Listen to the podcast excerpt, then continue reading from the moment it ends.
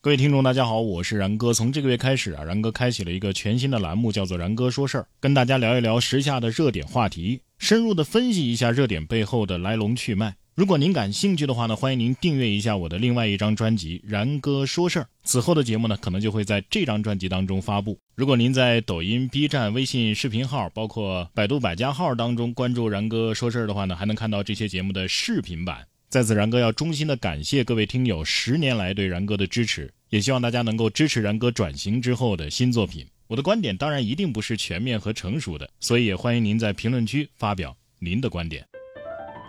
近日，一架美军无人机在也门附近的国际空域被胡塞武装击落，而在此前不久，胡塞武装还曾经公开承认向以色列发射了多架无人机和数枚弹道导弹。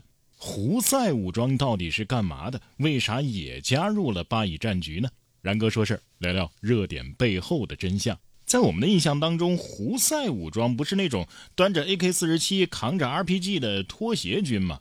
如果说哈马斯能够一次性发射数千枚火箭弹，已经足够让人吃惊了。胡塞武装居然还能够隔着整个阿拉伯半岛，跨越足足一千八百多公里发射弹道导弹。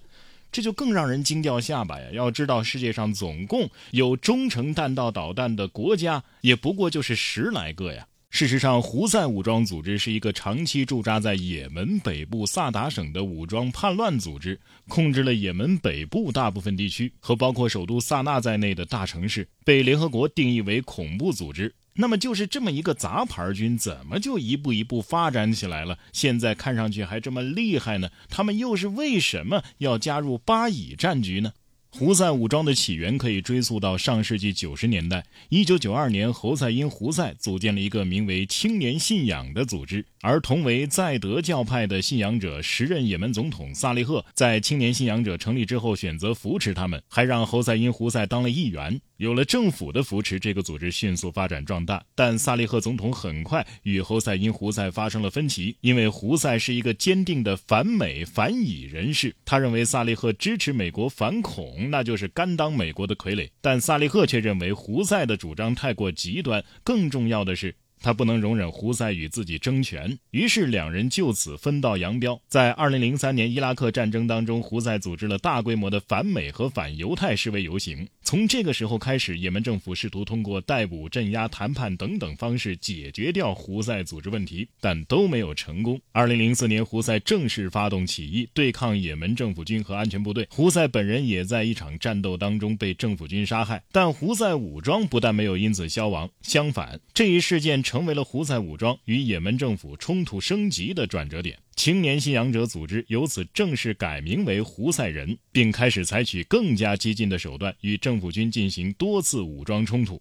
随着冲突的持续，胡塞武装在也门北部的影响力逐渐扩大，控制了萨达省的多个区域。到了2014年，胡塞武装甚至占领了也门首都萨那，也门政府被迫转移至临时首都亚丁，时任总统哈迪辞职并逃离国家，大部分政府高层人员也前往沙特办公和常驻。到了这个时候，胡塞武装就已经不仅仅是一个武装组织了，也开始参与国家政治，并试图在也门建立自己的政权。并在首都萨那成立了其所谓的民族救国政府。虽然没有获得国际社会的普遍认可，但这个政府组织直到今年九月二十七日的晚间才被胡塞武装宣布解散。同时，胡塞武装命令县政府留守，直到更有效率的新政府产生。从胡塞占领首都以来，支持也门政府的沙特就开始牵头不断的打击胡塞武装。但效果并不理想，甚至起到了没有枪没有炮，敌人给我们造，给胡塞送枪送炮的反作用。二零一七年十一月，沙特还对胡塞武装组织的四十名领导人发出了捉拿悬赏令，奖金总额高达四点四亿美元。但一个月之后，也门前总统萨利赫反倒被胡塞武装组织给打死。今年九月，胡塞武装组织谈判代表与沙特官员进行了为期五天的和平谈判。而也门在过去一年多来啊，也处于相对平静的状态。直到这次巴以冲突之后，胡塞武装突然加入战局，动用了无人机和弹道导弹，帮助哈马斯攻击起以色列，并宣称啊，还将继续对以色列发动类似袭击，直到以色列的侵略停止。事实上，根据现在所掌握的情况，胡塞武装虽然经过了快十年的发展壮大，但他们所拥有的。伊朗拆成零件送过来的导弹，在理论上肯定是无法跨越一千八百多公里击中以色列境内的任何目标的。而且，就算能飞这么远，也得先避开可以有效拦截导弹的在该地区巡逻的美国海军舰艇和驻扎在红海的以色列海军导弹护卫舰。所以在这种条件之下，胡塞武装还这么做，只能说是态度大于实际。他们真正的目标也压根儿不是以色列，而是死敌沙特。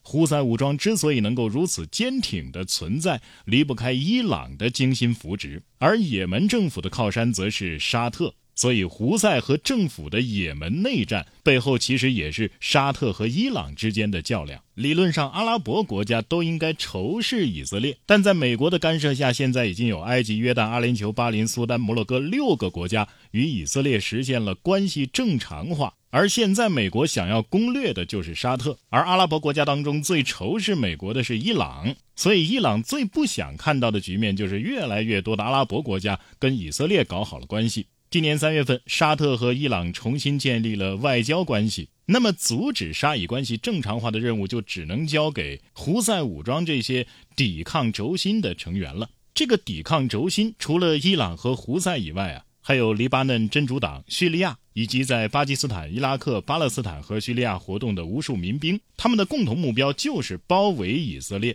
现在，胡塞出手，正是在为阻止沙以关系正常化出一份力。因为沙特正是他们最大的敌人，您觉得呢？点赞关注，评论区聊一聊。